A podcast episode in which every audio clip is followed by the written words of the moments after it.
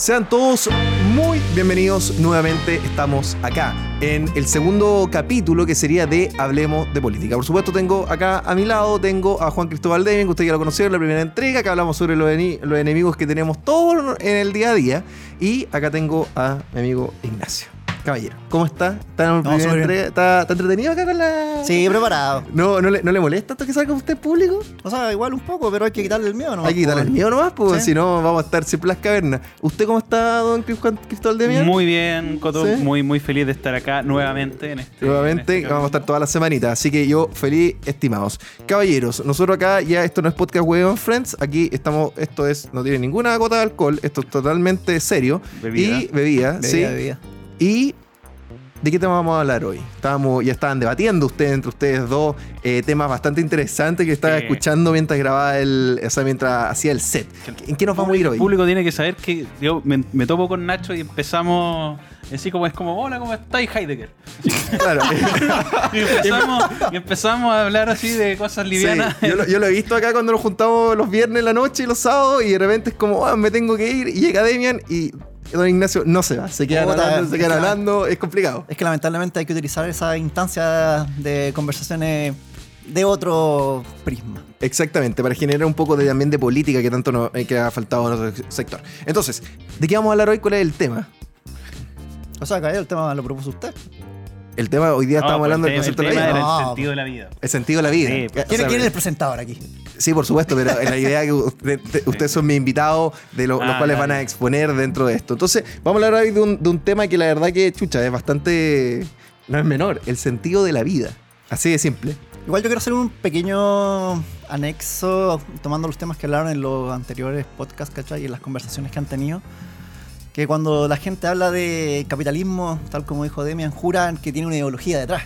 ¿Cachai? Pero el Me me gusta que, que, que Xavier es lo que va a decir ahora. que sé exactamente lo que va a decir, pero dale. El capitalismo es simplemente una herramienta. Por eso los chinos la pueden usar. ¿cachai? Exactamente. Capitalismo sin principios, sin valores, sin sentido de la vida, que es lo que vamos a tocar hoy día, no sirve de nada, porque es como un cuchillo. Cualquiera lo puede utilizar. Y que efectivamente, yo creo que la, la ausencia de sentido es lo que es lo que utiliza ahora esta izquierda, digamos, de construccionista para efectivamente llevar a cabo una revolución mucho más fácil. Efectivamente, el capitalismo por sí solo, sin nada, es, es una máquina que, por ejemplo, se agota sobre sí misma, se oxida. Eh, efectivamente, el- la producción, digamos, y la, y la generación de riqueza se vuelve hostil para quienes, eh, para quienes se quedan em, más atrasados en la cadena y eso genera un resentimiento que es de otro tipo, porque no es un resentimiento material, es un resentimiento existencial.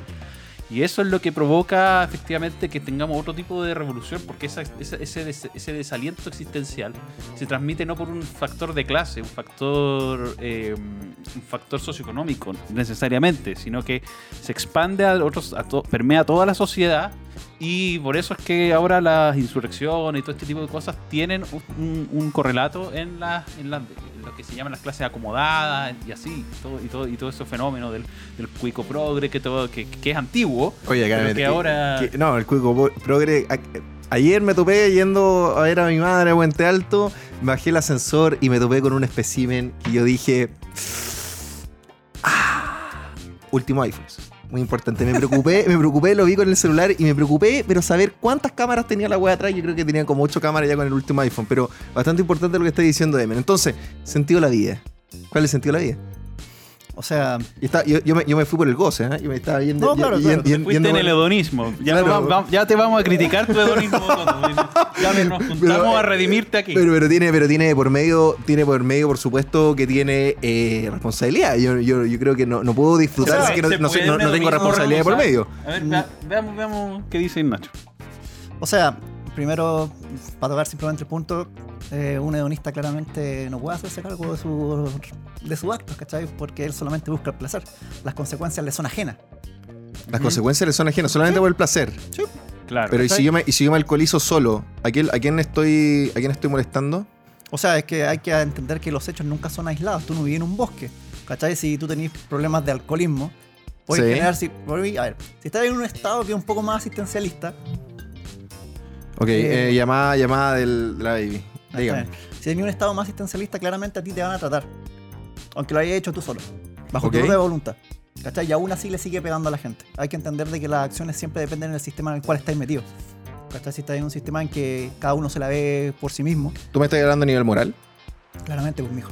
Tú estás hablando a nivel moral Porque sentido... los sistemas son morales al final. Ya, pero por ejemplo... y lo habla- moral tiene un reflejo en lo material. Pero hablando del goce, por ejemplo, digamos que yo quiero gozar una tarde amena con amigos o con una chiquilla, con- o solo si quiero. Y me quiero tomar unos whiskachos, solo. Y yo voy a alcoholizarme, yo, solo, dentro de un ambiente que, y- un ambiente que está controlado porque sé que estoy dentro de una pared donde creo que no tengo ninguna idea suicida, por ende no voy a infligir más daño de lo que el alcohol genera en Mira, mi cuerpo. creo, creo que, mira, creo, voy a tomar tu ejemplo porque me parece súper entretenido. El, tu ejemplo es, ya tú, tú de hecho, tú, tú, solito metiste una palabra que Sí. cambia todo, controlado. Sí, por supuesto. Un hedonista no necesariamente tiene control. Ya, pero supongamos que tú eres un, Sí, que soy una un- persona- un hedonista moderado. Ya, un Entonces, tú quieres que todos tus días sean estar en eh, chupando, mirando. No, no, no, la- yo de repente chupo nomás. Ah, pero es que ya no eres tan hedonista. Exacto. No, pero a mí. quitando pero- el hedonismo sí, pero yo- el, cuando, el valor de la vida y el sentido de la vida, Que a mí. es- eso no es hedonismo. Eso pasar- no- pero- pasarlo bien No, no, no, es hedonista. Por eso, pero lo que yo voy que el sentido de la vida, cuando estamos hablando del sentido de la vida, para mí, la vida se puede, yo voy a usar acá una como una metáfora que me inventé. La vida es algo donde nosotros vamos agarrando cosas que vamos metiendo en la mochila. Y la persona que vive la mejor vida es la persona que tiene más kilogramos de, eh, de felicidad en la mochila cuando se muere. Para mí, mira. ese es el valor de la. Ya, mira, para, voy- te voy a. para mí, ese es el valor, Es que ese es el valor de la vida. confundiendo, Coto, creo placer y felicidad. Sí. Pero vamos con Nacho. Sí, pero mira. No, pero igual el placer te puede generar felicidad. voy, a ¿o no? partir, Puede, voy puede. a partir de algo mucho más básico todavía. Ya, ok. Mucho Ya. más básico, pero a, a un nivel insano. Casi. ca- no, pero casi como la evolución humana, weón. Ya, ok. de, de hecho, voy a ir por eso. Eh, ¿Cuál es el principio número uno de cualquier cosa que tiene vida, incluyendo las plantas? Sobrevivir. Gracias. Sobrevivir, Entonces, si básicamente en tu cuerpo está la instrucción sobrevive, Sí. ¿ya? ¿Cómo podéis sobrevivir? eh, siendo responsable y, tra- y tratando de no morir y alimentándote, por ejemplo. Por Ya, ejemplo. pero por ejemplo, si yo soy una persona demasiado creyente, no es el caso, ¿Ya? eh, pero si soy una persona demasiado creyente y digo, ¿sabéis qué? No importa cómo me trate la vida, porque yo creo en la vida después de la muerte. ¿Tú crees de, de la vida después de la muerte? ¿Qué es lo que va a sobrevivir? Mi cuerpo o mi alma. Me Tu importa, alma. ¿Cachai? Entonces yo puedo ser capaz de soportar muchas más cosas de la penuria de la vida material. ¿Cachai? No sé, pasar hambre, eh, desigualdad, lo que tú queráis. Como en la India. La, Ya, India sí, sí, sí. tiene esas- las castas. ¿Sí? ¿Cachai? Porque ellos tienen esa promesa. Pero ¿qué pasa con la gente que no tiene eso? Eh, no, tienen, por el- no, no tienen con- no, no tienen consuelo nomás. Sean por el goce material. No, pero es que no tienen consuelo. No, no, porque no creen, da lo mismo. Es que da lo mismo, porque, Porque si, tú, si tú me estás diciendo que, que crees en algo después de la muerte y que tú puedes, que tus penurias pueden estar justificadas porque después viene algo, tú estás justificando justamente tu miseria, la miseria terrenal que, en la que tú vives hoy. Claro. Ya, pero es porque a ti lo que te importa es que sobreviva tu alma, no sobreviva tu cuerpo. Sí, bueno, es que ahí estamos ya, ya nos vamos, Es no estamos. es que- otro tema. ya, pero es que ¿Cachai? ahí- ya- por eso, pero, No, que pero, no pero, estamos- pero- que- pero hay es que, hay un es que eso, eso es importante. Es que es importante, pero hay algo que lo explica también. Y que lo explica muy bien Roger Scruder en el libro. ¿Qué buen sobre- libro? so- no, no, no en ese, en otro. En ¿Cuál? On Human Nature. En sobre la Ah, naturaleza me- humana. me- me leí, creo que llega a la mitad y lo, y lo dejé de leer. Eh, pero eh, porque explica que efectivamente hay, ya hay un tema, porque Nacho mencionó la evolución, pero esa parte de la evolución del ser humano en tanto, en tanto especie, en tanto especie animal, pero que está la otra dimensión, que esa dimensión no, no se, no se limita a lo animal y que, y que es lo que le da, lo que le ha dado históricamente un cariz distinto a ser humano. Que tiene que ver con la religión, evidentemente, pero no necesariamente con eso, sino que es toda esa fenomenología que está detrás de que nosotros nos entendemos como otra cosa que no es solamente un mono. Nosotros nos entendemos como otra cosa que nosotros todo lo que hemos construido lo hemos construido pensando no, no que somos eh, en nuestras relaciones interpersonales eh, principalmente. Entonces ahí se genera, digamos, una, esa, esa, esa preocupación por una especie de trascendencia, que en las religiones se expresa con vida después de la muerte, pero que en general se, también se, se, se expresa en, por ejemplo, cómo yo quiero que la sociedad me perciba, cómo yo quiero que la sociedad me recuerde, cuál va a ser mi estatus, cuál va a ser mi reputación, et- etcétera. Hay un montón de formas que son que actúan, en, que operan en lo simbólico, como dicen por ahí, que operan en lo, en lo que no es eh, estrictamente material, sino que tiene un correlato moral, que tiene un correlato intelectual incluso, espiritual, si se quiere. Todo eso que no tiene que ver necesariamente con De lo hecho, físico. De hecho, eh, si uno ve, hace un poco de revisión de la historia, uno se podría dar cuenta cómo, a través del desarrollo tecnológico del conocimiento de la ciencia, todo lo que se le asignaba a seres trascendentales básicamente fue desapareciendo. Por ejemplo, dios- trascendentales. se- por, ejemplo, tenía el dios del trueno. Y eso te Sí. explica el trueno, la lluvia. Exactamente. ¿Cachai? Tenís Poseidón, te explica el mar y cosas Exactamente. Ya, pues entonces ibais teniendo una serie de dioses, da lo mismo la religión, Que podían explicar fenómenos naturales, imagínate, Exacto. que eran para eso. exacto, ¿cachai? Y que te regían de ciertas maneras.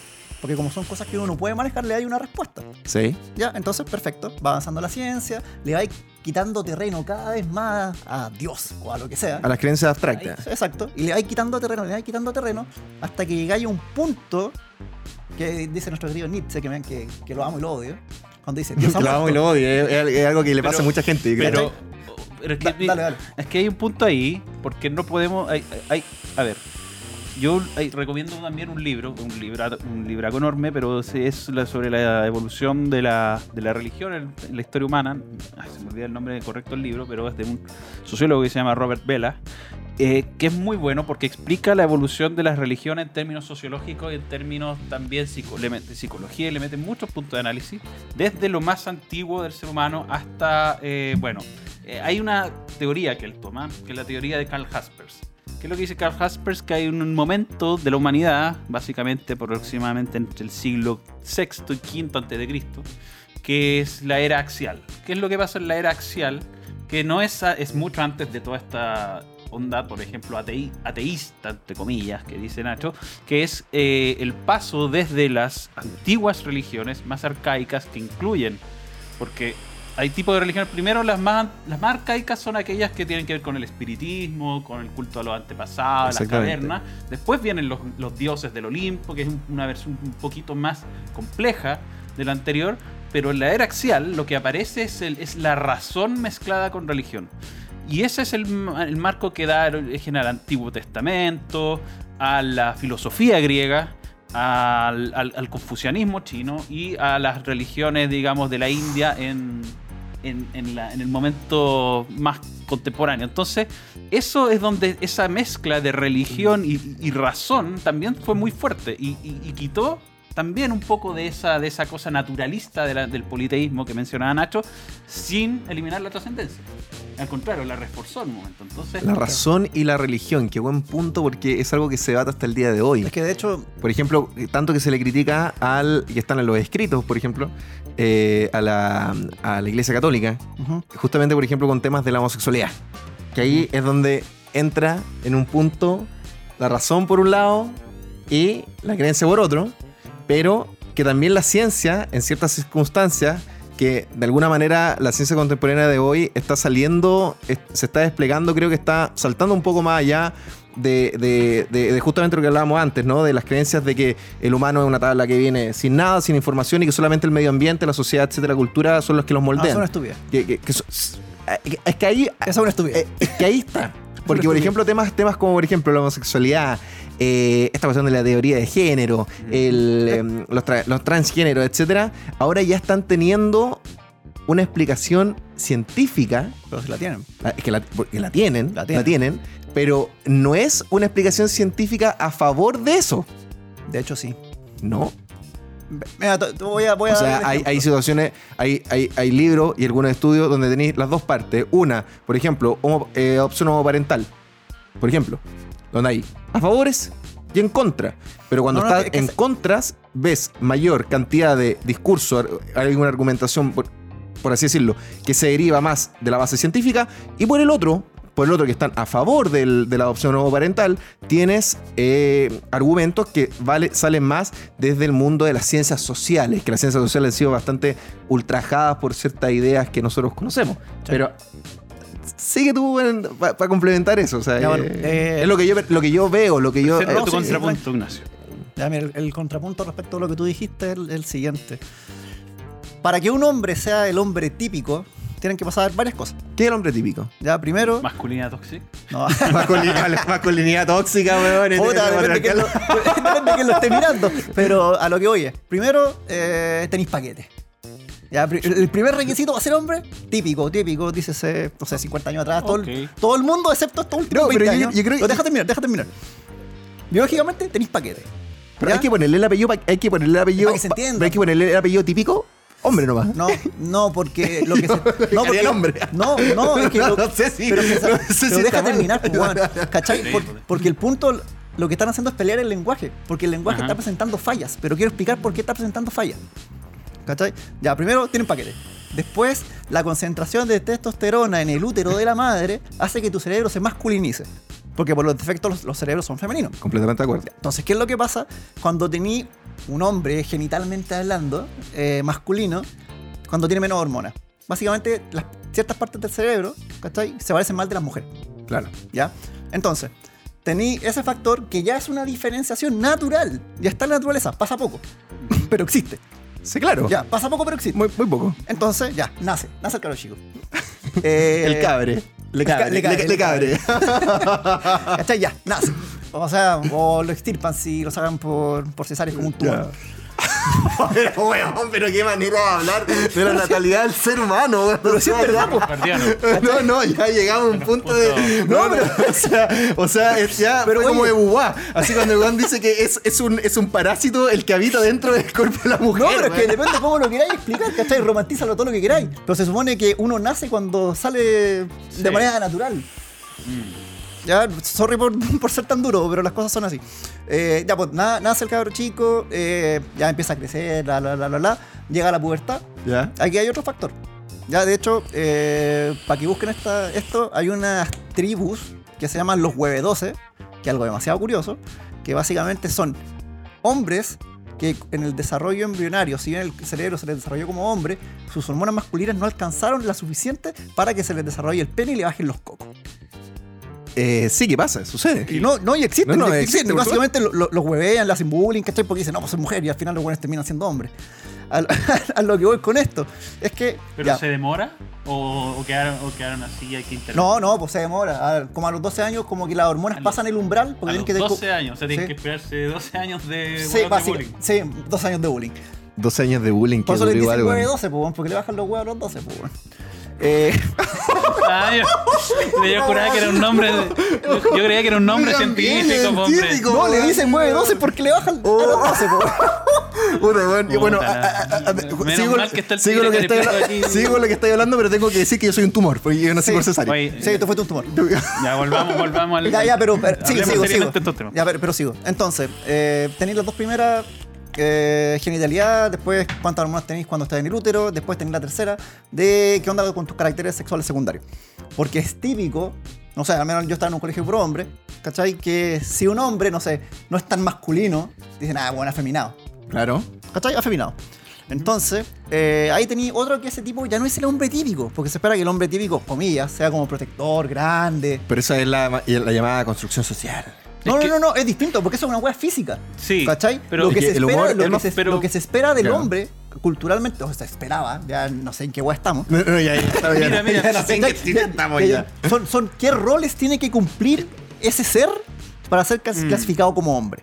Es que ¿Cachai? claro, hay una. y eso hay- es lo que están peleando ahora. Porque están diciendo, hay personas que si bien pueden, no sé, tener paquetes, ser peludo, ser grande, pero que aún así el rol que cumplen dentro de la sociedad no sea de hombre. Por eso esta gente te pelea la palabra hombre. Por eso existen aliados que que, mira, mira, aliados. de hecho, de hecho lo que lo que te pelean no- es más que la palabra hombre, no también la palabra mujer, evidentemente. Yo creo que lo que se pelea acá es el concepto de binariedad. Y yo creo que, por ejemplo, Nacho, en, el, en este ejemplo magistral que nos diste, eh, no, pero eh, en este ejemplo que es muy bueno, si tú, te, si tú te fijas en toda la historia que nos narraste de, de- de estas personas, en ningún momento se perdemos, ni cultural, ni, ni en ningún momento de nuestro lenguaje, el concepto binario. Nosotros entendemos binariamente el fenómeno. ¿Te das cuenta? Nosotros esperamos que sea un hombre, sabemos que está demorándose en ese proceso porque es femenino, o sea, está feminizado por una cosa natural, pero mantenemos las nociones binarias, solamente que entendemos que hay grados de diferencia dentro de esa binariedad. Lo que, lo que, esto, lo que la izquierda busca en todo- utilizando todos estos ejemplos como ese, cosas culturales, cosas biológicas, es eliminar la binariedad, es decir, quedarse en el tránsito. Por ello es que no les bajen los huevos los 12, que no les bajen nunca, Nunca, sino que sí. queden como a medio camino. ¿Por qué? Porque efectivamente el medio camino es, es lo que es, es la prorrogación de los dos de los dos de los dos puertos. Lo que, lo, lo que a ellos les gusta es la indefinición, más que si es que hay un, un problema acá o acá, más que si el rol, incluso el tema del rol, porque el tema del rol que se espera de un hombre si tú lo pasas a que sea un rol femenino, eh, sí, claro, claramente hay discurso en eso, pero todavía es binario. Aquí ya se está acabando ese rol de la feminización del hombre. Aquí está pasándose a eliminarse eh, la, masculinidad del hombre y la feminidad de la mujer para llegar a, a una cosa que es híbrida. El transhumanismo. Eh, y tra- y o sea, cambia humanismo por sexualismo y es lo mismo. O sea, Claro. eh, eh, es el, es, es- ese es el, es el paso. Pero el ahí- Aquí hay grande. un punto. Pero ahí tenéis dos cosas de la binaria, lo que estaba hablando. Hay dos cosas que voy a sacar de los dos. Primero, por un lado, eh, tú me estabas hablando de que eh, la, cuestión de la binariedad, ¿ok? Entonces, por ejemplo, eso es como lo, la la- lo, que pasa, ese fenómeno que es bastante eh, simpático, por así decirlo, cuando tenía esta persona hiperfeminista eh, o hombres que son defensores de la teoría de la ideología de género, etcétera. Y claro, ellos te asignan inmediatamente la binariedad por, por per se. O sea, es que tú te sientes como hombre. O sea, si quieres parecerte un hombre, si quieres mantenerte dentro del mundo binario, porque nadie quiere salir del mundo binario, creo, creo para ahora. Y lo otro que tú me estás hablando del hombre típico, de eso, de, de- de- de las ciertas actividades o circunstancias o, o, a, cosas que tenía que hacer el hombre en, la, en dicha sociedad, puede ser que lo que se está también, también tratando de eliminar son responsabilidades innatas en el origen de nuestro nacimiento, de nuestra naturaleza. Yo, yo lo veo así, porque es muy cierto lo que tú ¿Te estás puedo, te puedo diciendo. hacer una acotación sobre lo que dijiste un poquito? Que es, tú dijiste nadie quiere salir de la binaridad. Hay, hay que tener ojo con un, con un fenómeno. Que los, estos procesos, tanto los procesos de revolución, eh, como lo, plantea la izquierda en términos clásicos, o lo ha venido modificando, está, al igual que la, izquierda en términos de construccionistas, son procesos. Entonces, en, en estos procesos hay gradualidad. Entonces, los cambios se pueden ir viendo de generación en generación. Entonces, por ejemplo, hay una generación que, que quizás nunca, que- y, y quizás todavía estamos viviendo una generación que no sale de la binariedad y que está atacando, que está machacando, pero que se cambian de un lado para el otro y todo eso. Pero lo que la apuesta en, en términos de proceso es que la siguiente generación venga más indefinida y la siguiente más Sí. indefinida y la siguiente más y la siguiente Hasta que más. no, no- no- hasta que no seamos eh, reconocibles, por así Sí, decirlo. pero es que hay- Efectivamente, ellos operan a largo plazo. Sí. Si- cu- Tú, por ejemplo, si tú eres una persona de izquierda pos- posmoderna o de izquierda en general, tú asumes que quizás no vas a ver el cambio en tu vida, pero asumes que la, va a darle la siguiente generación y la siguiente, la siguiente, suponiendo que creen en generación. Porque Lo encuentro envidiable. tienen Sí, pero mira, esto lo quiero sumar un poco con la pregunta original del sentido Mm. de la vida. ¿Cachai? Porque los roles típicos te daban sentido. Sí, claro que dan un sentido, por supuesto. ¿Cachai? Porque al final, no sé, por ejemplo, si toda tu familia fue de pescadores, te tenéis como sentido de pertenencia con ser pescador, ¿cachai? Pero por supuesto que tiene un sentimiento de pertenencia y de de hecho- orgullo, por así Sí, obvio, decirlo. obvio. ¿Cachai? No sé, votar la vida por la patria, no sé lo que sea. Porque no sé, defender a los débiles, whatever. ¿Cachai? Pero al quedarse en el entre, como dice Demian, todo ese sentido de la vida se está diluyendo. Exacto. ¿Cachai? Aparte de los sentidos No hay, más metafísicos sen- que hemos no perdido. hay más sentido que aquí y a la hora. Porque- Y ojo que ahí Sí. hay hedonismo, Coto. No, es- no es tu, Sí. no es tu. No, no, mi hedonismo hueveo yo- la- no, es que es tu con las chiquillas. El hedonismo real. No, el, el- el- el hedonismo así como, bueno, el hedonismo así como tal como se está viendo en esta época es eso, quedarse ahí en el entre así y no salir, es que es no salir, por ejemplo, del estado de un volado. Por ejemplo, Claro. esto, de- de- de- de volarse 24/7 tiene que ver mucho con es- con eso, porque porque no, no, no, no Claro. bajas en ningún momento. Eva- evadir, evadir el mundo real. Nos Eva- quedamos, eso, espérate. O sea, pero que- es que que- Quedémonos, quedémonos ahí eso porque tengo que hacer el corte de la cámara. Quedémonos ahí y volvemos con ustedes, aquí, estimados espectadores. Inmediato. Porque este proyecto fue declarado admisible No, no, De- ya fue declarado admisible. escuchando que Guren que está hablando puras weas, weón. Sí. Que Guren, pues, weón. Volvemos con ustedes, estimados espectadores. Antes de seguir, por supuesto, les recuerdo que lo más importante, suscribirse, compartir este video con todo el mundo, con todos los que ustedes quieran. Y por supuesto, abajo están los links de apoyo también en Flow y en Revenue, que en Revenue se hacen de manera mensual. Así que usted desde mil pesos está ayudando a este eh, tremendo proyecto. Y por supuesto, antes de seguir, eh, muchísimas gracias a la gente que nos ve, porque estábamos hablando justamente con Demi en eso, y que yo he tenido muy buenos comentarios del primer capítulo que hicimos de Hablemos de Política, porque a la gente quiere justamente escuchar estos temas que son entre amigos, que estamos debatiendo y cosas así, pero son temas un poco más profundos, que es justamente lo que el sector contrapuesto eh, al que nosotros no le creemos, lo ha hecho durante muy bien durante muchos años. Y antes de seguir, quería añadir eso, que envidia lo que tú dijiste sobre la izquierda. Ellos tienen, aunque ellos no vean el cambio en la vida, tienen el propósito. Y Es que les da un sentido. es que le da un sentido. Es que, es que ahí está el sentido de la vida de ellos, pues. Mm. Es que ahí está. ¿Cuál es el sentido de la derecha? Y hay un, y hay un, y ojo, y- Ganar plata. Claro. Ganar plata. La- Eh, o sea, no, bueno, la izquierda igual gana un montón de plata. Así que, claro, pero- sí, pero- sí, sí, que no nos pongamos. es que ellos, ellos se echan igual, pero también se autodonan. Y en el sentido de que el auto, la auto, la autodona- pero es que las autodonaciones de, de, de Giorgio, por ejemplo, igual le sirven un poco, le sirven a. Porque claro, él se autodonaba para sus campañas a Revolución Democrática, pero igual se entiende que Revolución Democrática utiliza esos fondos en general. Entonces igual aporta, entre comillas, a su propia causa. Claro, no es una donación a un hogar de ancianos, que es lo que uno debería esperar, pero al menos le aporta un poco a la causa de. de. Entonces. Hay, hay algo de eso, efectivamente. De hecho, les permite un poco esa hipocresía de mantenerse viviendo como en el capitalismo porque esperan algunos que la siguiente generación lo derribe, porque igual les cuesta soltarlo. O sea, pero, quieren pero vivir- igual, pero igual el capitalismo lo tienen de las cuerdas. Igual también hay que asumir eso. Igual las cuestiones de, se, se está, que se- la, la economía se están yendo a las pailas en todo el mundo. Entonces, Pero, pero ¿cómo ellos.? algo les resulta. ¿Pero qué tiene que pasar para que los buenos lo asuman? No, nunca- no, es que creo que nunca, nunca lo van a asumir. Han pasado tanta miseria y No, han generado no. tanta miseria que nunca lo van a asumir. Es que de hecho. eh, no, no lo pueden, as- que no lo pueden asumir. Es que, es que está, no lo pueden No es asumir. que lo que pasa psicológicamente, no sé, pues, durante la historia se han dado casos en que minorías ideológicas quedan reducidas a la nada, casi a la nada, pero su creencia, porque al final son creencias, eh, son tan fuertes que dicen, no, no importa, igual lo vamos a lograr. Y así lo han hecho, ¿cachai? Porque claro, es una es creencia. El Sí. foco, el foco, el foco del- Es la creencia. Es que el foco del pensamiento es la idea de la creencia. La creencia engendra lo que es bueno y verdadero. eh, Eso se transmite a la cultura y eso se, se, se- se concreta en la sociedad. Básicamente Exactamente. esa es la base del cambio político. Exactamente. Que, eh, es, un, es, un, es un temazo lo que estamos hablando. O sea, es el, el- el- el faro que te está iluminando al fin de la trayectoria de, de tu vida. Y justamente hay algo que sí tiene entonces en ese, en ese sentido la izquierda muy bien, que es la trascendencia. Porque realmente quieren trascender. Es una trascendencia inmanente. Es una- ¿Qué- eso- ¿A, qué te, eso- a qué te eso- quieres referir con inmanente? Eso es un deseo un poquito filosófico, pero importante, porque ellos no creen en la trascendencia como tal. Ellos, la inmanencia, la inmanencia es lo contrario a la trascendencia. La inmanencia es que las cosas se resuelven en este plano, digamos. eh, Ahora ya.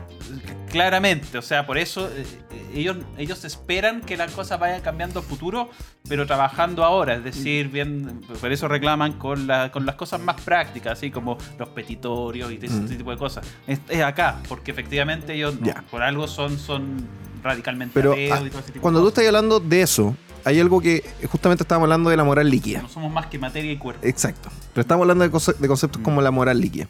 Entonces, yo siempre tengo la, la esperanza, siempre la, tengo, que quizás es ingenuo lo que voy a decir ahora, de que las personas cambian cuando les tocan el bolsillo o les tocan la vida o les tocan las comunidades, etcétera, que es el mundo occidental en el que viven hoy la mayoría de las personas que al menos están cómodas, porque Occidente quiere destruir Occidente, pero es otra cosa. Entonces, es posible que en verdad eso siga siendo muy ingenuo para muchas personas que siguen creyendo que ojalá que este país se vaya a la mierda, ojalá que exista un aceleracionismo eh, radical, para que todo se a la mierda y la gente realmente pase hambre y la gente diga, ah, puta, sí, parece que la cagué. O, o- o- o simplemente no es así y, y la- y las personas eh, y las personas realmente no van a entender nunca o simplemente es que la izquierda hace mucho ruido nomás y que realmente la gente no se compra tanto sus ideas pero hace mucho ruido. O sea, es que si lo veis históricamente, o sea, tomemos como base que el ser humano, el Homo sapiens, eh, 2000 años de historia, 5000 años de historia, últimamente pesa nada, Nada. ¿cachai? Y básicamente los principios se tienden a degenerar. Pasó en Grecia, pasó en el Imperio Romano, En Ñuñoa. en Ñuñoa, en Ñuñoa, en Ñuñoa. pasó en Chilito, ¿cachai? Bueno, está pasando en Chile. Pero al menos yo, yo en eso tengo una cuota de esperanza, ¿cachai? Con respecto a la recuperación del sentido, porque cuando las cosas llegan a un punto de degeneración tal, el ser humano no aguanta tanta entropía. ¿Cachai? El ser humano tiende a buscar sistemas. A, a mí me gusta esto porque por un ¿Cachai? lado, por un lado es, es como el angelito, es como los monitos, el angelito que está acá y el diablo que está acá. No, no, no, porque no, pero Tengo los contigo- dos, tranquilo. No, no, no, no, sí sé, pero contigo siempre en las conversaciones veo un poco más de, de- de- de cosas positivas. Pero y no un es para poco- nosotros. un- sí, pero un poco más de esperanza. No, no, no es para nosotros, No. pero un poco más de esperanza al final del túnel. Y de repente con Demian uno puede llegar igual a caer de- quizá en la depresión profunda, ¿cachai? O sea, ya directamente en la, pro- en la- Y por otro lado tenemos a nuestro querido amigo Luciano, que él netamente todo lo va a solucionar con la fosa de cocodrilo. Pero... pero Con armas nucleares. Bomba Sí, nuclear, yo la verdad que- nuclear. yo la verdad que soy Eso, yo- eso es súper paleo futurista, ¿eh? porque está la bomba nuclear, que, lo puedes, que, que- que es tecnológico, y está el cocodrilo, que es arcaico. Pero por ejemplo, dentro de. Bueno, eh, son, son temas. Es el palo campesinado que vamos a hablar otro día de, la, de, día. de- de De si, la- si va a de- existir la, la- la- Pero a lo, a lo que voy es. eh, no, esa vaya con, esa vaya con pito, esa vaya con pito. Pero a lo que voy es. eh, dentro de toda esta cuestión gris que estamos hablando, ¿a dónde podemos nosotros, entre lo que estamos hablando hoy, a dónde, qué le podemos entregar como mensaje a las personas de decir cuál es el sentido de la vida? O lo que nosotros creemos como sentido de la vida. Yo creo, yo creo que en, en- en la capacidad de, ki- de kilos que, que no- me llevo a la tumba en la mochila de felicidad. No sé si ustedes lo ven de otra manera. ¿Qué es la felicidad? Para mí la felicidad. ¿Qué es para mí la felicidad? Claro. Puta, la felicidad para mí es, es- es- es tener la mayor cantidad de momentos, de momentos en tu vida donde tú te sientas tranquilo y tú sientas que, y tú sientas que estás haciendo bien las cosas. Da lo mismo, la felicidad para mí no, no es, oye, me gané el loto y eso es felicidad. Para mí la felicidad, por ejemplo, puede ser, oye, ¿sabéis qué? Eh, tenía una empresa, mi empresa quebró y me volví a parar. O sea, Para y si- un comunista quiere que su, su foco de felicidad es destruir al capitalismo. Que es que para él es la felicidad, po. Entonces hay que respetar su felicidad. Eh, no. o sea, Por ningún motivo. Por, ningún motivo. Es que, Es que sí, eso pero es que, pero es que- No, que sí, la- pero- la pero es que esa felicidad es- también está condicionada por otros códigos morales. Es que, es que, es que también hay No, es que, otro tema. no es que por eso, al final el sentido de tu vida, dices cómo vayas a ser feliz, está dentro de tu percepción de sentido de vida. ¿Cachai? No, no podías como ya que todos sean felices. No, que es imposible, porque Sí, hay, pero la hay felici- situaciones que son opuestas. Sí, pero la felicidad yo no la veo como. La felicidad, por ejemplo, para mí tampoco la veo a nivel solamente individual. ¿En qué sentido? Cuando eh, la típica pregunta que a uno le hacen, que el otro día estábamos hablando con Demian justamente eso, ¿qué pasa? Porque la plata, por la plata baila el mono, se dice. Pero ¿qué pasa si tú un día te dicen, mira, te voy a pagar un sueldo de 100 millones de pesos, 50 millones de pesos, 10 millones de pesos? Y tú vas a ser una persona que va a generar personas comunistas, aunque tú no lo eres, o tú vas a ser un dictador comunista, te vamos a poner arriba y tú vas a tener un poder gigante. Personalmente no podría con ello. ¿Por qué no? Porque siento que esa felicidad individual que puede estar eh, en, un momento quizás es un, tremendo poder, lucas, vicios, etcétera, etcétera, eso va a generar un resultado de, de- de- de mucha de mucha miseria para otras personas. Te estás poniendo una condicionalidad moral. Eh, eh, eh, eh, que justamente estoy poniendo la, condicional, la condición moral de por medio. No, no voy a llegar al otro punto porque lo que yo voy a hacer va a ser algo que va a resultar en la miseria de muchas personas, cosa que yo no creo en la miseria ajena. No, no, no me gusta la miseria ajena excepto de los comunistas, pero es otro tema. A lo que voy es que es verdad. Es que, Es que, puta, es que no es que haya tenido un tema, ¿cachai? Porque esa que las personas sean miserables, lo podéis ver a nivel material o a nivel espiritual, por decirlo de alguna manera. Por eso tenéis siempre esa dicotomía. Sí, es que, pero es que, es que la miserabilidad pero, puede, eh, ser, puede ser espiritual que, antes, eh, previamente. sí, a- por eso, a pero lo a lo- a lo- a Pero por voy- eso da lo mismo que la gente le asegure una, una materialidad decente. Es que eso, eso- Es que por eso, hecho, eh, esa yo- dicotomía te lleva a que, de, a que de hecho en una, en una, tú eres como, por ejemplo, como el ejemplo cris- cri- cristiano, tú eres, estás en una dictadura comunista y tú eres cristiano y te están torturando, te están haciendo bolsa y te matan.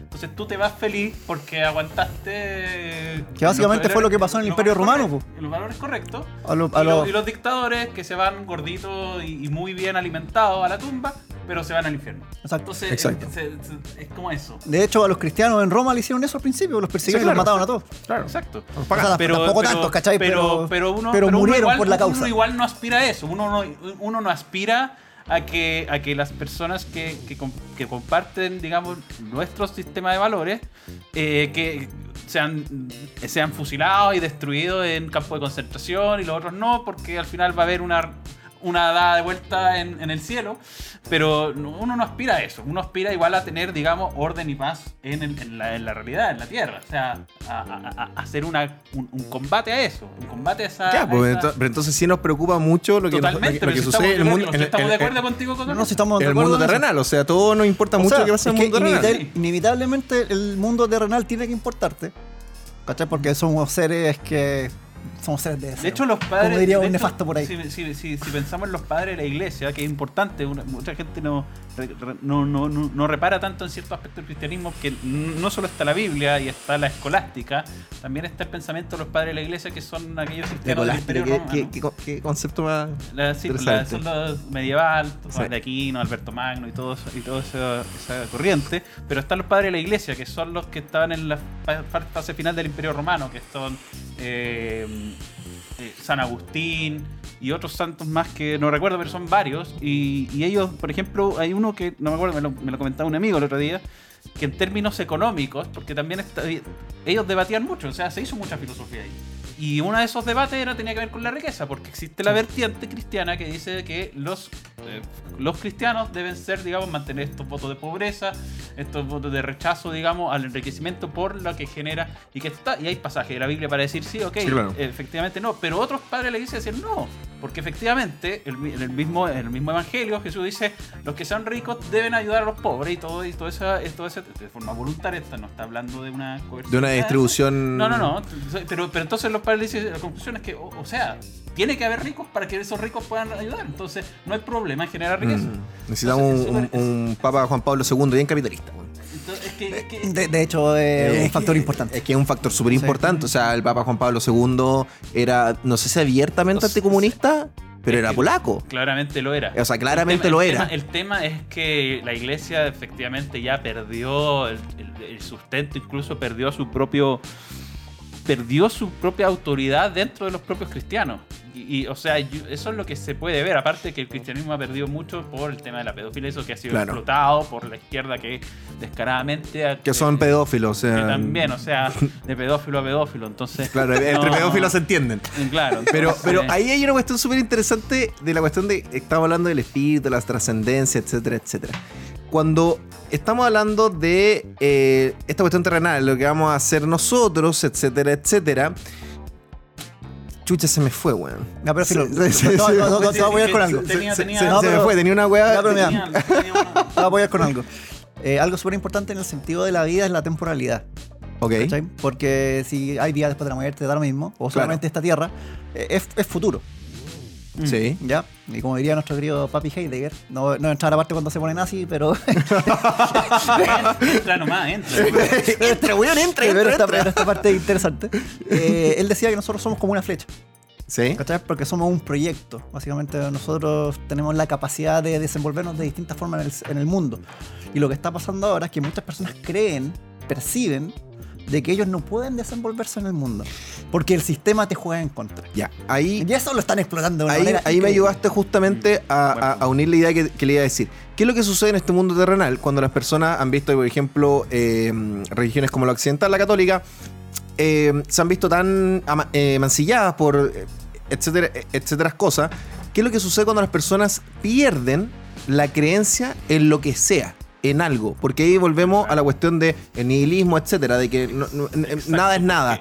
Pero, ¿qué pasa con una sociedad, con una juventud que lo vemos hoy? La juventud hoy es mayoritariamente nihilista, porque yo veo, por ejemplo, tú lo ves en comentarios estúpidos en Facebook y cosas, cuando te dicen, qué dura es la vida. La vida no tiene sentido. Chile es el infierno en la tierra. Me voy a morir. No necesito vivir en este país. Prefiero morir. O sea, ¿qué pasa con ello? ¿Cómo, cómo rescatáis- cómo rescatas a alguien de ese abismo en el que se encuentra consigo mismo, que se encuentra involucrado en la mierda de su mediocridad? O sea, es que tenéis dos cosas, ¿cachai? Porque biológicamente el cerebro, si bien tiene una plasticidad tal, el cerebro termina de, de desarrollarse a los 25 años en promedio el lóbulo frontal. El ló- lóbulo frontal es el que te permite proyectar. El que te hace las decisiones decentes, básicamente. Eh, claro, Ya, antes va. somos unos monitos. Más, más o menos. Más o menos. No, si de hecho eh, los monos funcionan igual. pues. Cuando los monos chillan, los monos chicos, cuando los, lo están cuando lo, están- lo están enseñando, los monos gritan, es como los adultos miran, es como no, no era nada. Sí. ¿Cachai? Y puede que a veces pase que sí. Sí. Pero por eso lo que está pasando ahora, se le está dando mucho auge a la gente joven, los cuales no tienen su querido primero cerebro desarrollado. No estoy diciendo que hay que invalidarlos totalmente, No, pero. pero no hay que darle tanto peso. No Tocaste creo que seas. No, es que tú estás yendo a un factor muy biologicista y aquí hay un, hay un factor. No, no, pero a, a lo que voy, a lo, a lo que voy con eso. Sí, No, pero- Pero hay, hay, hay, hay, hay, hay ideología. Hay No, no, Sí, que no. sí, pero yo creo que, yo creo que Ignacio. No, no, pe- pero por eso estoy hablando de que, Ah, de que tenía un tiempo en el cual el cerebro se, puede adquirir Sí. cosas. Yo, yo creo que. Ya, de, de manera fácil, de manera fácil. se, puede, se puede tomar como lo que tú estás diciendo que de repente los jóvenes a lo que pecan. Voy con esta generación está básicamente perdida, güey. Por eso, pero tú, tú- por eso, pero tú lo que vas, que por ejemplo los jóvenes, como a los como a los cabros chicos ya no se les puede ni pegar un palmar en el poto, nada, el joven agarró tal capacidad de decir, tengo tal capacidad de decisión frente a mis superiores o a mis padres, etcétera, de que la juventud está entrando en un o vive ya en un problema que es la dicotomía entre ser jóvenes bacanes, ser jóvenes cool, que no se pueden limpiar la raja solos, y que olvidan la experiencia de los adultos. Yo creo que yo comparto más o menos, lo veo por ahí, que por ejemplo en la política, como ahora, es que tienen que ser jóvenes. Está, está de moda claro. combatir el Eh, adultocentrismo. eh, eh, exacto, es que son jóvenes. Entonces, como Los son boomer. jóvenes. Ok, claro, boomer. claro, Ok, como son jóvenes, tienen, tienen un, un- tienen un, un factor eh, diferenciador que, lo, que los va a mejorar. Yo creo que la juventud hoy está pecando justamente que la juventud ya no quiere. No, no hay una juventud con canas. A mí, yo, a mí me encanta la idea de la juventud con canas.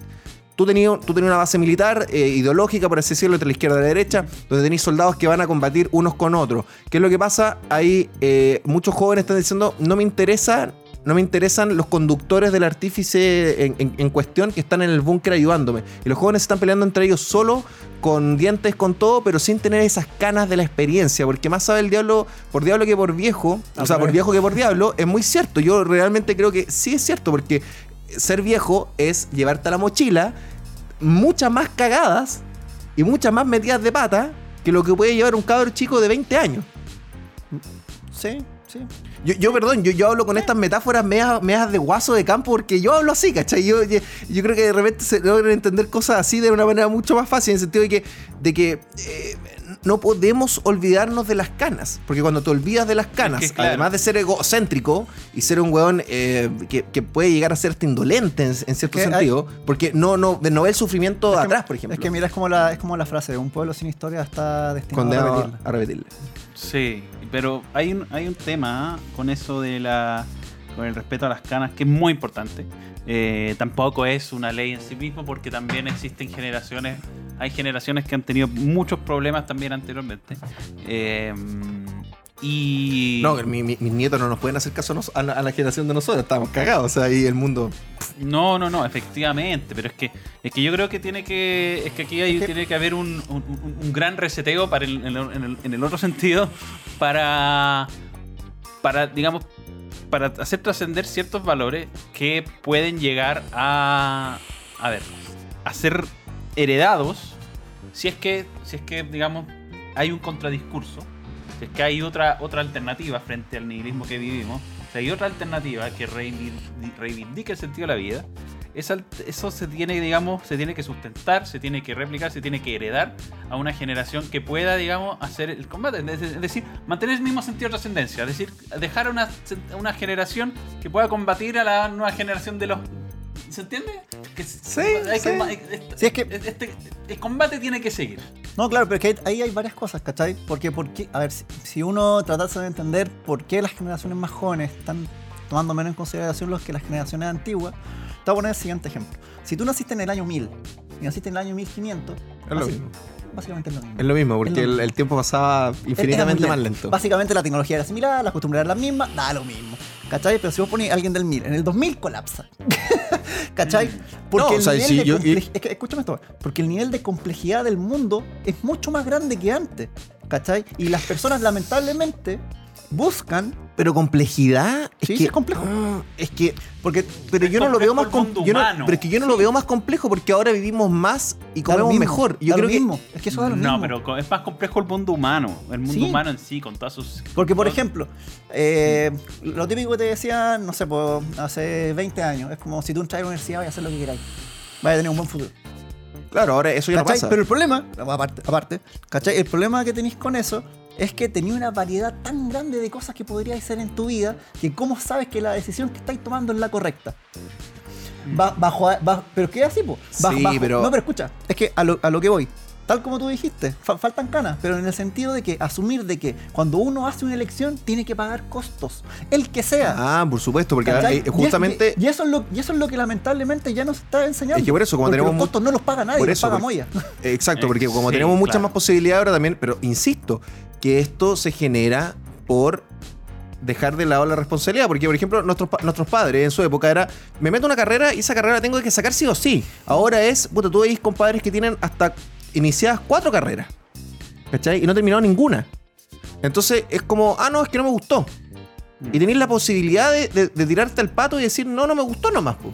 ¿Cachai? Y endeudarte con el CAE y que el sistema capitalista y que Chile es lo peor. Sí, pero compadre, es que justamente hay países occidentales mucho más avanzados que nosotros. Por ejemplo, voy a tomar el concepto alemán, donde, donde muchas universidades, antes de que tú entres al mundo profesional, tienes que hacer un técnico, por obligación. Porque los compadres están cerciorando de que no van a meter un weón vago, flojo, y que realmente no le gusta o no sepa ni idea de lo que está entrando a estudiar para no hacer un, un- un gasto fiscal extra. No, claro. Pero al final el punto es el mismo. ¿Cachai? El punto es cómo le enseñáis responsabilidad a una generación que nunca la ha tenido. Apunta charchazo en la raja. No, que al final yo creo es que yo, de verdad, yo de- te lo juro, yo, yo fui un weón que me crié en el campo sin agua potable y bueno, a mí me pegaron unas Ya, palmadas. pero weón. oye, ya, pero no, no hablemos desde la experiencia propia. No, no la experiencia propia, pero el no la experiencia propia, pero siento que siento que esta cuestión de, de- de no darle a los jóvenes desde el inicio el valor, por ejemplo, el valor de la plata, porque la generación de nosotros de repente dijo no hay que hablar de plata y la plata tampoco importa porque igual hay. O de repente puede haber, pero cuando tú no, no le dais la concepción de algunos de los trabajos, no estoy hablando, no estoy hablando de ciertos grupos sociales ni nada, estoy hablando de, de ciertos individuos, masas de jóvenes revolucionarios que, que todo es como muy, muy alternativo, muy abstracto y es todo que mira, un sí, es un que- no. Es que acá hay un tema, ¿cachai? Eh, que es básicamente el mítico eh, presentismo, Ujú. una cosa que me carga. Sí, Eh, claro, la, la alta preferencia temporal, diría la economía Sí. austríaca. Esa cosa, Porque- esa la inmanencia absoluta, radical, así no, como porque, porque, solamente. mira, lo, lo típico que pasó en Chile fue eh, una generación que sufrió mucho, ¿cachai? Mucho esfuerzo, privaciones, lo que tú quieras, da lo mismo. Sí. No, no entramos a explicar el por qué, porque ya eso haría en otro costal. Pero la consecuencia fue de que los padres de esas generaciones no quisieron prohibirle nada a sus hijos. Porque no querían, no querían ver. Que ellos eh, pasaran por lo mismo, por, por- por esa privación. ¿Cachai? Querían evitar ese daño. Pero hay un y momento por de evitar privacidad. el daño, le generaste un daño a largo Pero, plazo. pero tú crees que hay una privación, hay una cuestión de privación, yo creo que no es necesariamente la cuestión de la privación per se. Yo creo que hay una cuestión de que fue un exceso de comodidad, no de privación. Yo lo veo de otro punto. Fue la- es que fue la combinación. Que fue la combinación. Porque efectivamente el- el- una cosa es la comunidad, pero otra cosa es, es la, es, la, es, la, es, la, es la herencia familiar. O sea, me refiero no a herencia, me- perdón, me refiero a la herencia de la educación y formación de Ujú, tus primeros años de vida. Claro. Porque ahí, porque tú puedes tener todas las comunidades del mundo, pero si, si, si tus padres son severos y te dicen no, tú, y, te, y te forjan a, a, a, a- a ser aut- autovalente y todo ese Claro. tipo de cosas, a pesar de tener todas las comunidades, efectivamente hay más probabilidad de que ese. Una cuestión de crianza. Es una cosa de crianza. O sea, y, porque- y entra la privación que decían antes. O sea- hay una suma de dos cosas. Sí. Hay una suma Bueno, de dos eso, cosas. eso se explica súper bien en el libro de, mm, eh, de este japonés que escribió Padre Rico, Padre Pobre, que lo escribió en otro libro, que... eh, eh, Kiyosaki. sí, Kiyosaki que dice, ¿por qué los ricos son más ricos? Y él lo, él, lo, él lo pone textual, porque hay muchos padres que son ricos y que llegaron a tal punto que le dijeron, compadre, está bien, tenéis comodidad, tenéis un montón de plata, pero te, la- te tenéis que pelar el culo. Mm. Porque si no, no vas, no, no vas a poder tener lo que hoy tienes. Y está también ese fantasma, el bueno explica lo, lo del fantasma de, de decir como, bueno, si no te peláis el culo, no vas a tener nada de lo que tienes hoy, no lo vas a tener. Sí, pero es que ahí tenía un tema casi a nivel global, por decirlo de alguna manera, en que está muy mal visto hacer daño. Aunque sea por un propósito mejor a largo plazo. Sí, pero es que ahí diría, volvemos a lo... como diría nuestro querido Papi Peterson, Claro. ¿cachai? Él decía, hay que crear a tus hijos de la forma en que quieran compartir con tus hijos. ¿Cachai? Tiene que ser un ser deseable para la sociedad. Exacto. Un ser deseable para la sociedad. Interesante ese concepto. Porque si, si tú crías, digamos, a un, a un megalómano, a una, una persona que va a tener poco así de ese tipo, va a ser insoportable. Y Estamos Eh, llenos de gente insoportable, porque y, y- y que, y por eso es que las relaciones sociales están tan deterioradas, porque la gente empieza a- en, la, en, la, en, la, en las universidades, todas estas asambleas de, de- de estudiantes muy, muy colectivistas, son todas personas insoportables que no se soportan entre ellos y que si no fuera por esas causas también Sí. no tendrían cómo socializar. No se soportan de, de entre, entre ellos. Y es más, justamente que estás hablando, me das la idea para un próximo capítulo que puedes traer, Ignacio, de la caída del feminismo. De la- el del, del no soportarse entre ellos. Eso es cierto. Porque tú, tú eres de la teoría de que el feminismo va a caer por su propio peso. Sí. Así de simple. Cuando, O sea, cuando dejen en- de existir aliados, Más que feminismo, yo creo que eso tembló hasta la teoría queer. Todo- Todos esos van a caer por su propio peso. así de simple. Sí, porque no son funcionales. Me, me- me parece muy bien. Oye, compadre, estamos llegando a la hora ya. Hay otro corte de cámara. eh, así que yo creo que, mira, tenemos, tenemos dos minutos. Yo creo que podemos hacer el corte acá porque ya tenemos una hora de, de grabación. Y se- es, que el, es que el concepto del fenómeno, de- del el principio de el- a dónde queremos llegar con la vida es una weá que te da para. No, claro, mira, mira, este dejemos, capítulo. dejemos un último segmento. Ya, dejemos un último segmento. Voy a hacer el, el cambio de cámara, espectadores, y volvemos inmediatamente. Y les quiero dar un dato, ¿ah? Este es el pancho Villa, pero también hay un plato que se llama la panchita. ¿Y saben cómo es? ¿Cómo? No, ya, Es ya- igual, pero sin... Sin la longaniza, obvio. No, sin huevo. Sin huevo. Catalina.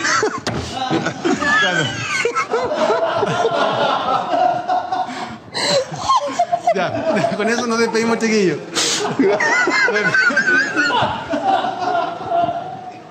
Estamos volviendo del corte, estimados espectadores, y seguimos entonces con nuestro último segmento que estábamos hablando.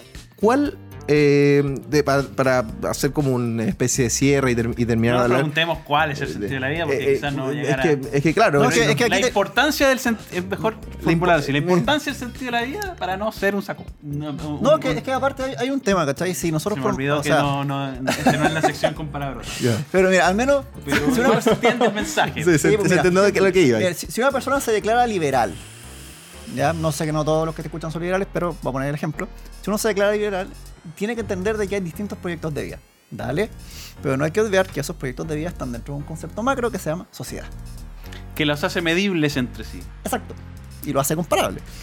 El único tema que tenemos ejemplo, con eso. Un un- solo un, un Sí, paréntesis. dale. El punto de vista, digamos, de fundante de, de cierta derecha, que es la idea de orden natural, que, que tú la has criticado, digamos, en nuestras conversaciones, pero que es una forma, es una forma de medición, precisamente de eso, y lo dice, Sí. lo explicita, eh, lo, explici- lo explicita Aquino cuando dice que eh, efectivamente todos los hombres apuntan, todos los hombres apuntan a la perfección, que, que en Ujú. su caso es la beatitud, que es su equivalente a la virtud, con un agregado más, que, es- que es cristiano, eh, la, la virtud aristotélica, eh, y dice, todos aspiran a eso, pero no hay consenso de lo que es eso al mismo tiempo. Eh, o sea, no hay, no hay un punto, no hay un punto de decir, punto- llegaste a un punto de, de perfección. Entonces, la única forma de medir eso, porque dice que sí, sí se puede, es la, es la idea de orden natural, respeto a la ley natural. Ya, pero entonces tú puedes medir, por ejemplo, ese, ese punto, perdón, tú puedes, tú puedes medir ese punto de perfección en lo que hablábamos que puede ser abstracto para alguno o no, en felicidad. No se puede medir en Que felicidad. no, me parece que es algo social. Exacto. En Esa reconocimiento medición, social. esa medición es Esa social. medición es Estamos social. hablando como el cuarto, la el cuarto punto de la pirámide que- antes del, antes del. Sí, una wea así. Una wea así. ¿Cachai? Que al final no podéis decir cuál es la felicidad porque puede cambiar. Lo que tenemos que buscar son mecanismos para que todas las bestias, Que nosotros somos bestias al fin y al sí, cabo. obvio, para que todas las bestias puedan convivir en un ambiente relativamente razonable. Y que, eso, Exacto. y, y que eso se podría llamar Y que democracia. ojalá que- de forma está óptima, muriendo. De forma óptima, a la par que el individuo logra su felicidad, contribuye a la sociedad. Que es el óptimo, óptimo absoluto. Excepto, excepto que su felicidad sea poner bombas molos. Es que efectivamente ahí no respeta el orden natural, vi- viéndolo desde el punto de vista que yo presenté. No lo está respetando. claro, ahí no está Primero porque respetando. está atentando contra vida, no está... No, porque está haciendo terrorismo, está, está, está engendrando terror. El, el, El terror el- es malo, es malo per se. Y a pesar de que esa persona busque la Sí. felicidad y busque su perfección siendo el mejor terrorista, está haciendo todo lo contrario en la Sí, cadena. pues el terror es malo. Es que al eh, Sí, no, te- no podemos llegar a ser tan. eh, ¿cómo, cómo es la palabra? Cuando dicen que, todo que todo depende. El. eh, No, esa cuestión, el- sí, que todo es relativo. como sí, el relativismo de si- mierda. Sí. Pero es que ahí- tenemos varias cosas, ¿cachai? Al final eh, tenemos, tenemos que aceptar que en cualquier tipo de modelo de sociedad que se haga, siempre van a tener, siempre va a tener algunos, más o menos, de- depende del modelo, que van a asumir costos. Ujú. Ok. Nunca vaya a tener una sociedad, creo, que, Que a todos les que, que todos sean felices. Eh, ¿Qué o sea, Porque, o por ejemplo- puede, puede ser que todos No, sean porque, por felices, ejemplo- pero no al mismo tiempo. Es que por ahí puede ser, po. Es que puede Pero ser que da lo o mismo. no de forma expre o de forma O sea, pero por ejemplo, digamos que tú agarras Chile hoy en un saco, los 18 millones de habitantes. Y si tú le preguntas a todos, ¿alguna vez fuiste feliz o tuviste felicidad? Sí. Quizás no todos al unísono o al mismo tiempo. Pero ahí también viene una cuestión de, de, de- de- lo que tú estás hablando. No, volvemos mucho atrás. De lo que tú estás hablando de la cuestión material o no. De, que, por ejemplo, puede ser hasta esto es que es un concepto como que utiliza mucho el, surderío. Lo de la dignidad. Por ejemplo, es digna una persona que es millonaria, pero que todos sus hijos eh, o murieron, o su hijo, o él mismo está en estado vegetal, o no puede caminar, o no puede hablar, ¿es digno eso? No sé. No, pero es que mira, es que tenéis varias cosas, ¿cachai? Eh, solamente para tocar el tema del lenguaje por encima, por encima. Eh, lean a Wittgenstein, súper útil. ¿Ya? Eh, Ludwig Wittgenstein, ese tipo habla de cómo el lenguaje evoluciona. Que fue compañero de curso de Hitler. El dato.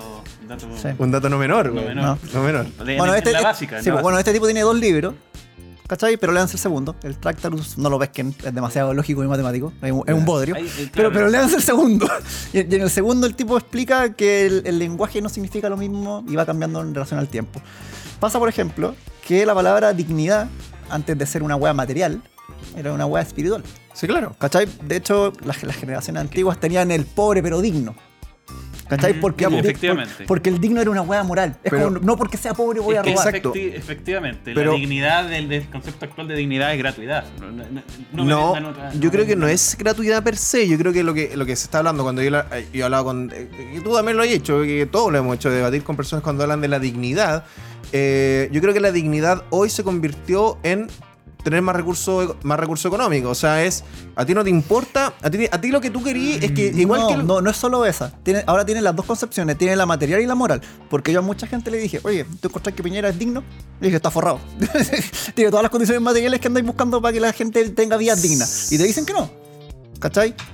Porque al final... Sí, la- pero por- yo creo que ahí hay una triquiñuela. Yo no, no, que por- es que por eso te digo que, el- Ahí que no la lo, que lo que explica Wittgenstein es que el lenguaje toma algo que tenía la palabra en su origen y la llevan a otra situación. claro. Que sigue teniendo una noción similar, pero que ya no es lo mismo. Como por ejemplo la palabra ser humano, que ya se está perdiendo el O, concepto. o como Yo la, pala- la- o la palabra justicia. O, o hombre o mujer. Sí, pero esa, yo creo que todas esas, esas cambios de definición son rastreables en, el marco, en un marco ideológico o en un marco de Totalmente. creencia. Ah, no, Eh, son rastreables en un marco ideológico. Eso, eso no hay duda. Efectivamente, porque tú- es que eso es lo que pasa. Cuando tú tienes un marco de creencia, un marco filosófico, las palabras, eh, tú tienes esta, estas son las definiciones, entonces las palabras las vas rellenando. Esto significa justicia, en este marco significa esto. Eh, dignidad significa esto. Ser humano significa esto. Tú te vas a otro marco y, y cambian los significados. Entonces, eh, yo no sé si es, tiene que ver con lenguaje, pero para mí tiene que ver también con creencia. Tiene que ver con un. Uno, uno puede hacer un rastreo objetivable, como lo estás haciendo tú, Ignacio. No reconozco, no he leído ese libro de Wittgenstein, entonces no estoy.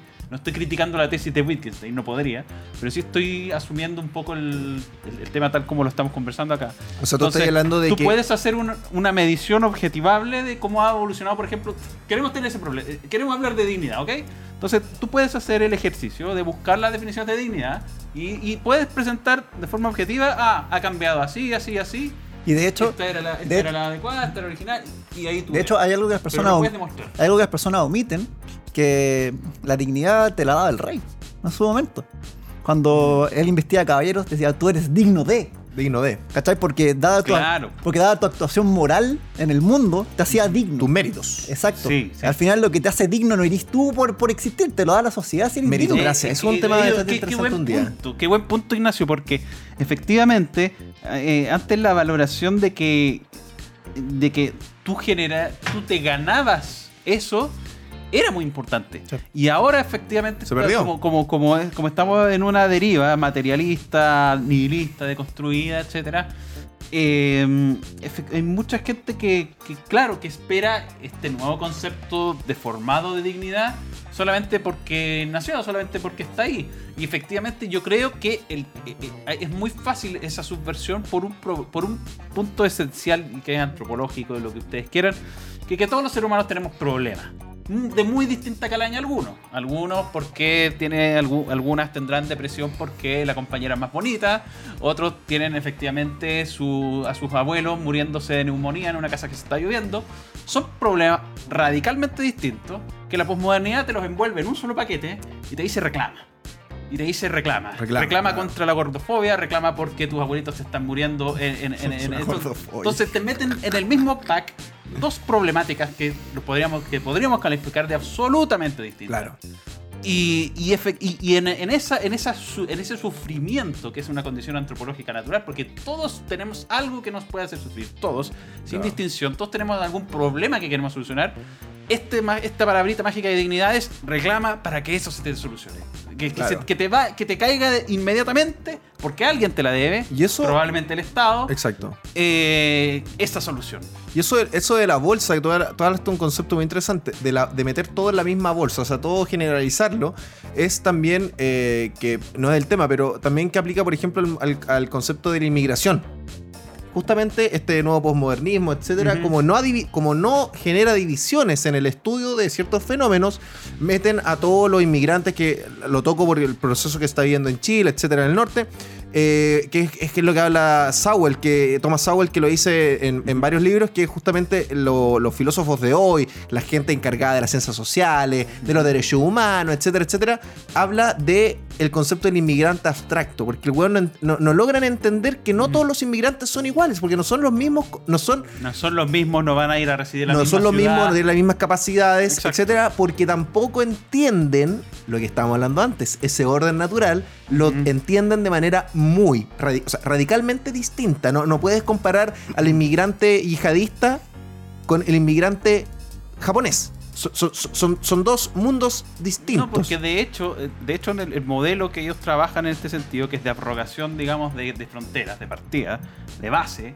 Claro, eh, no, para eliminar la ellos, frontera. Tú dices, por ejemplo, porque tú tienes dos marcos de análisis. Primero, hay un país, y es muy importante esto, inmigrante es la palabra correcta, no migrante sin no, el pues, es in. inmigrantes. Porque el inmigrante indica que hubo un A, que era el país de, de salida, y B, el país de llegada. Y eso es eh, binario.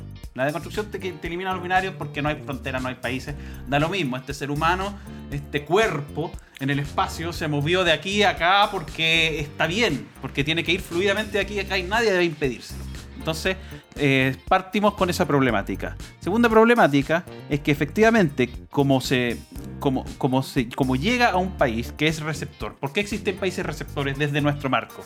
Porque efectivamente tienen más progreso. Por eso es que se van a Chile y no se van a Haití. Entonces, pero para, pero para ellos, para la- como ellos trabajan esto, porque eh, evaden esa respuesta, se hacen los locos con la idea de que se van a países capitalistas. Entonces dicen, ok, porque estos países que ya tienen esto- esto- estos niveles de neoliberales infernales, que deben pasar a ser socialdemocracias, de estados de bienestar. Infernales.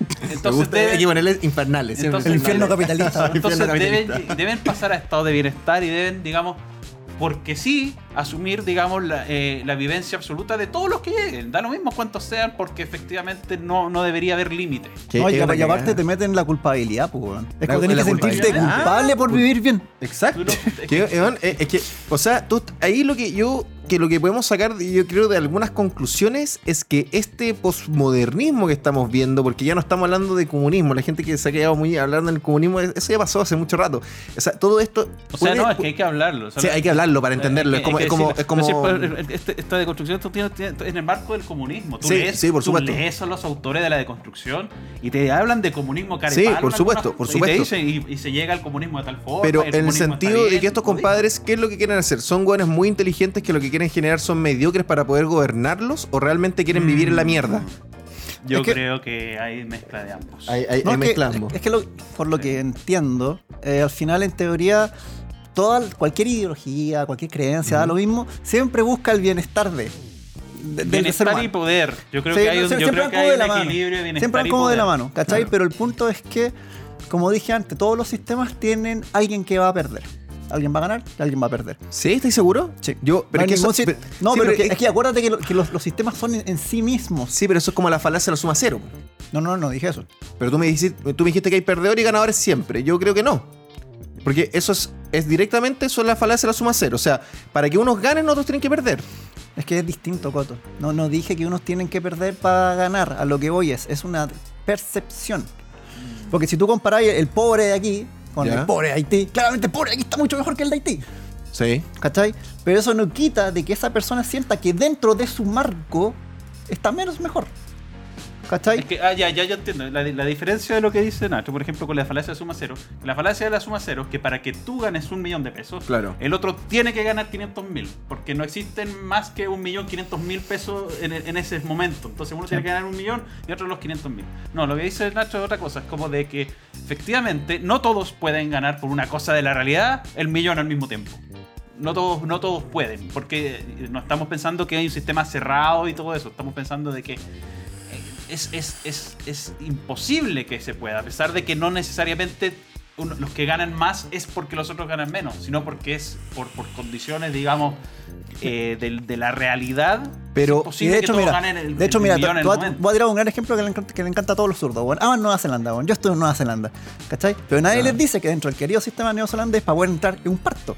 ¿Cachai? Porque los, los tipos básicamente tienen un listado de las actividades que Exacto. permiten. Eh, Australia también, Canadá Sí, también. Y, y los tienen. Y los tienen, obvio. Necesito Y- y- esto, necesito de- profesores. Exacto. Hay que entrar sí, profesores. pero Pero si es a que- Chile le han dado le han dado como tarro con el tema del posmodernismo porque tiene Sí. la, está mucho más abierto en este tipo de temas Es más fácil llegar a que los países progres del primer mundo de los que se Ay, hablan. qué terrible los chilenos que de votaron en hecho el países- extranjero. De hecho, esos países Qué progres da, efectivamente están bastante, están bastante deconstruidos en muchos temas, pero hay ciertos temas en los que igual son estrictos. Sí. Acá en Chile no, acá tú tienes la sociedad hecha, hecha bolsa y el sistema institucional hecho bolsa y todo hecho bolsa. Entonces, ¿Qué, eh, qué es la institucionalidad, weón? En Chile ya. entonces Chile, Chile ¿Qué es la institucionalidad, weón? En Chile ya no. el campo de experimentación de todos estos modelos, de todos estos cambios.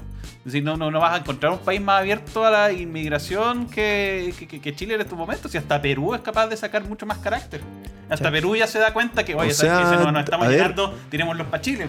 Es- Pero- sí, hasta ellos se dan cuenta. Exacto, o sea. Es que, no- ¿cachai? Igual hay un tema súper interesante porque la izquierda hace lo mismo que lamentablemente sufren los alemanes, que es como la culpa alemana. Básicamente nosotros también tenemos ese nivel de Es que culpa. claro, porque es que, es que obvio que, con que el tema de tuvimos Pinochet, po, bueno. No, es que Pinochet, es que Pinochet nos dio un neoliberalismo Sí. y si compramos los malls es por culpa de Pinochet, sí, pues vamos a comprar los malls. Ojalá un día se derrumbe este mall, no hoy día porque me voy a comprar igual unas zapatillas, pero, pero, pero, No, pero y ya- ojalá oye, que se derrumbe este mall no, porque nos lo dejó Pinochet. Oye, no, y y, aparte, y aparte hay otra hueá súper interesante, que la, ge- la gente asume, es como, bueno, bueno, el líder está en todas partes.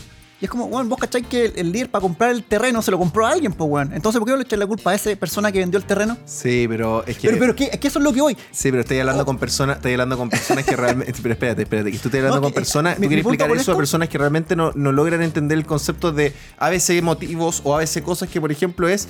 Tú le preguntáis a una persona, a un cabro de hoy. Tú le preguntáis la siguiente palabra, que habla del dinero, el capitalismo. Tú le preguntáis a un weón, ¿el dinero tiene valor intrínseco, sí o no? ¿Tú, tú, tú cuánto, qué porcentaje crees que es capaz de contestarte esa cosa, esa, esa, esa pregunta de manera correcta? ¿Tiene valor intrínseco, sí o no? ¿Te lo puedes comer o no? Muy pocas. Muy pocas. Entonces, si tú tienes una, una, mm, una sociedad que le meten la culpa, la mediocridad por medio, el odio a la mejora, el odio al éxito y además una ignorancia gigante por medio que no te da ningún, eh, ninguna herramienta, ningún pilar para poder defenderte en la vida que, en, la, en la que circundamos hoy, Y además vaya a generar y weones que realmente das- no... Y además están llenos de incentivos para irse en el otro camino. Están llenos de incentivos. Sí, pues eh, Los apunta al incentivos bono. pues, culturales, los incentivos, digamos, en todos los sentidos. La comodidad intelectual, weón. Sí, mira, la yo creo que la comodidad intelectual es algo muy interesante. O sea, yo creo que todos, todos No. nosotros en algún momento no, ¿no? no, no, de- ¿Tú crees que no, weón? No, no, ¿Qué porque- cosa? no, no creo que sea un tema de intelectualidad, weón. Yo creo que sí, porque... No, no, porque, mira, por ejemplo. Pero eh, todos nosotros alguna vez pasamos por el mundo más tirado hacia la izquierda. Tú lo pasaste, yo lo pasé. ¿Tú lo pasaste? sí, yo sí lo pasé. Todos lo pasamos, pero, Pero- hay un punto en que tú... pero el punto no. Yo, yo de una forma muy extraña, pero eso. va Eso de, una, va. de una forma muy rara, muy rara. No, pero a lo, a lo que voy con esto al final. eh, primero, todos los sistemas ti- tienen ciertas reglas. Van a haber algunas personas que no pueden estar en el sistema. Por ejemplo, todos los sistemas dicen que la gente que comete robos se tienen que ir a la cárcel. Sí. ¿Cierto? Sí. ¿Cierto? Ya.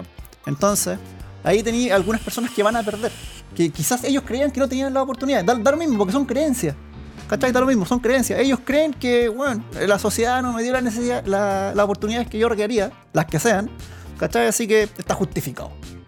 ¿Cachai? Sí. Y aparte, hay que también ver, no sé, los narcotraficantes, igual por el estilo, hasta esos hueones tienen ciertos principios.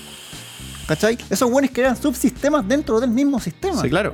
¿Cachai? Porque ellos siempre dicen, no, es que es para darle a mi mamá las cosas que no tuvo. Si igual los buenos en teoría tienen como, tienen como su cuota de buenos sentimientos, ¿cachai? Pero en el agregado los buenos generan daño. Mucho. Y por eso digo, en cualquier modelo de sociedad que tengáis, siempre van a tener algunos buenos que están más mal. Mm, Pero es que ese modelo, es que ese modelo de sociedad no contempla a la otra sociedad como su semejante. Exacto. ¿Te das cuenta? Porque ahí hay una diferencia. Sí. Porque ellos al momento en que generan esa especie de comunidad donde ellos se identifican a sí mismos como una especie de... de- de- son disidentes del sistema y no, no, no, no- necesitan explicarlo en términos formales, en términos como nosotros decimos, ah, Son los él bárbaros. Son los bárbaros. Eso es. Son los bárbaros del Oye, sistema. ese es un tema súper interesante. Esa deberíamos tocar después, pero- de- ¿Qué cosa? Oye, de- la barbarie. la y- barbarie. La evolución de la civilización y barbarie. Oye, qué buen tema. Y lo otro que me gustaría tocar en un, en un podcast es la meritocracia, weón. Es un tema que es yo, yo he hablado con Ah, personas. Yo, pero yo- claro, el tema, el tema de la herencia. yo he hablado con. Per- yo- eh, la Ay, herencia. no, yo- esa weá es pelea. Esa weá es pelea. Yo he hablado, Sí, no, hablado con personas de los ex amigos, porque no son amigos míos, de la Universidad de Chile, por ejemplo, y ellos me dicen, pero todos, no estoy hablando que hablé con dos, estoy hablando con 20, que me dicen, pero de forma, pero como regla, la meritocracia no existe. Y me lo han dicho siempre.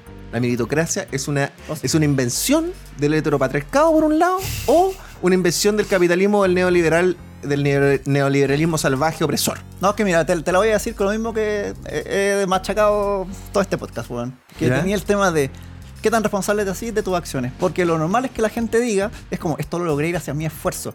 Pero a todas las personas se olvidan que si vos lograste eso fue porque las circunstancias también te lo permitieron. Si tú puedes poner un negocio y que no te lo roben, no fue gracias a tu esfuerzo, fue porque había una estructura que dentro de todo te, promo te, no, te la dio la seguridad. esfuerzo. No, pero hay. Pero ¿qué pasa si tenéis puro weones asaltando todos los días? No voy a poder hacerlo. Es que a eso voy. Tu, tu trabajo Bueno, importa, pero- pero, pero, tiene, tiene una cuota de, de- de límite dentro Por de supuesto, todo. pero hay, que asumir las cosas Por eso, como pero, son. se- pero, se Claro. está- pero en Chile No se está no eliminando. puedo- No puedo, ir a, no puedo ir a poner con todo mi esfuerzo mi, mi tienda a- al medio Somalia. Sí, pues, weón. Puedo, Claro. no sé. Y, y- por, y por- y por eso. Y, y quizás por eso a nadie al final cuenta nada le importa tu esfuerzo, pero eso es otro tema que Eso- ya. sí, ya- eso es otro tema. no, eso es otro Ya, tema. pero, pero bueno, para dar como mi idea, para cerrar ¿Ya? un poco de, del Bueno, sentido. efectivamente en Somalia a nadie le importa tu esfuerzo. ¿verdad? ¿cachai? Oye, mira, sí, estamos ya porque estamos con para 8 cerrar- minutos, sí, entonces ya, ya empezar a cerrar. Ya, pero por eso, para cerrar la idea de sentido de la vida, el sentido de la vida es independiente para cada persona. ¿ya? Lo que hay que buscar es que hayan ciertos mínimos que permitan que los distintos proyectos se puedan dar a cabo. Cuando tenía un, un grupo que básicamente no está ni ahí con respetar al resto y se los Claro. va a vaciar a todos, básicamente hay que hacerle la guerra. Em, pero esa guerra no, no es solamente agarrarlo a balazos o por el estilo. Porque, Ay, pero Ignacio, pero, Pero- por la chucha, pero ¿por qué tampoco? Pero, pero ¿por qué, weón? ya, pero deja terminar, pues, weón, porque al final da lo mismo. Siempre van a volver. Exacto. Es lo que hablaba. ¡Ay, parte de es la lo que naturaleza hablaba! humana. es lo Sí, que- el- ¡Ay, qué terrible, El- weón! Comunismo día- también es parte de la naturaleza humana porque tiene mucha relación Sí. con la vida de Qué la, terrible. con la vida de la tribu nómada. Sí, sí, que, porque que- le- que está en la Ah. Por eso, al, final, a todos los que dicen, Sí. no, weón, que se nos salven los milicos, weón, no sean estúpidos, el problema va a surgir igual. Claro. al final lo que Sí, tenéis que hacer es que las personas sí. sean responsables del sentido de su vida. Si mi sentido de la vida es ser liberal, y ser Un liberal saludo a. Luciano, pero su tesis está muy equivocada. Sí. ¿Qué cosa? ¿El campesinado? No, no, la, la, la de los golpes militares Sí, y los fusilamientos. Pero yo creo que el pale campesinado es que simplemente no pueden haber. Ya, pero son cosas Sí, distintas. de- deja cerrar, deja cerrar la web. Son cosas muy distintas. Entonces, tenemos un, cierto grupo de personas que tiene ciertas visiones de la vida, cierto sentido de la vida, ¿cachai? Y lo que tiene que hacer es promulgarlos y vivir en base a ellos. Sí. Si yo promuevo la meritocracia y, y soy, no sé, weón, dueño de Falabella, weón, no puedo poner a mi hijo.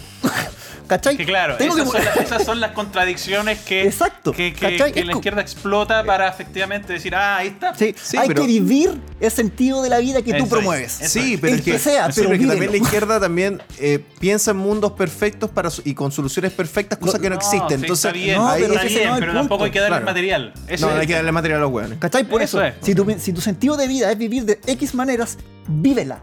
Y cuando veis cosas que no están en esa línea, denúnciala, hazle la guerra, pero no te quedes mirando porque al final la masa te va a comer igual. Si no te come a ti, se va a comer a tu O familia. sea, pero hay que, hay- claro, eh, eh, eh, sí, sí, pero hay que separar unas cosas. O sea, está bien, hay que denunciar las malas prácticas, pero tampoco hay que sumarse a las denuncias, digamos, de esta de, de, estupideces, de, no sé, pues, la- la- las cosas que a ellos les molestan con temas, no sé, pues, con... A ver, ¿cómo, cómo, lo- cómo te puedo dar un ejemplo?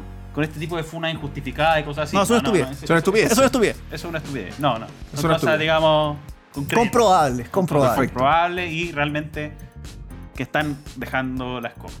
Están dejando la caca y media. Bueno, compadre, yo creo que estamos ya llegando al final. Estuvo muy bueno el. Oye, espera, esta- ¿yo sentido de la vida para Demian, weón? Ah, es- perdón, sí. Pero perdón, por favor. Perdón, perdón, Ah. perdón. Es que estábamos, pensé que lo estaba. ¿Qué- lo lo quiero que viendo. Demian se queme, es verdad, No, no, no, de yo, yo lo Verdad, vi- perdón. No, no, no.